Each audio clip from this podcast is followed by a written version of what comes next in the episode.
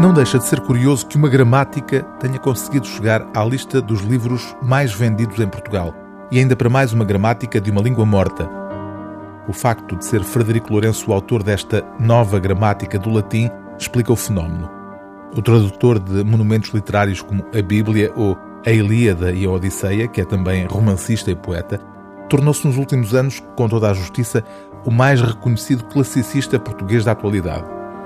Embora os estudos clássicos tenham sido votados ao abandono tanto nos planos curriculares como na primazia dos apoios à investigação, o entusiasmo de Frederico Lourenço tem vindo a reabilitar um interesse pelo grego antigo e agora pelo latim que não se circunscreve aos meios académicos, alcançando um público interessado e não especialista.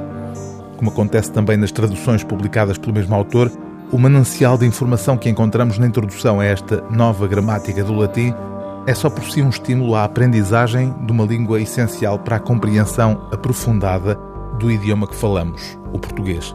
Frederico Lourenço sugere, aliás, várias razões que o levam a considerar o latim uma língua que, apesar de já não ser a língua materna de ninguém, continua bem viva na descendência que deixou. Um argumento pertinente a favor do ensino e da aprendizagem do latim, explica Frederico Lourenço, é o facto de, na grande literatura latina, a arte residir não só no que se diz, mas na escolha e na colocação das palavras na frase, aproveitando toda a liberdade concedida por uma língua declinada, que, justamente através das declinações, carimba cada palavra com a sua função sintática.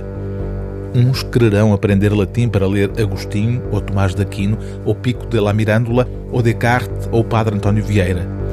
Outras pessoas olharão para a antiguidade romana, para os grandes autores pagãos, como principal chamariz para pisar a ponte mental que é a aprendizagem da gramática latina.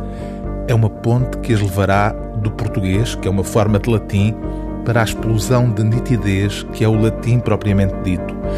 Abre-se-lhes então um universo intelectual de cujo interesse não podemos separar o facto de continuar tão válido hoje como era ontem ou há dois mil anos.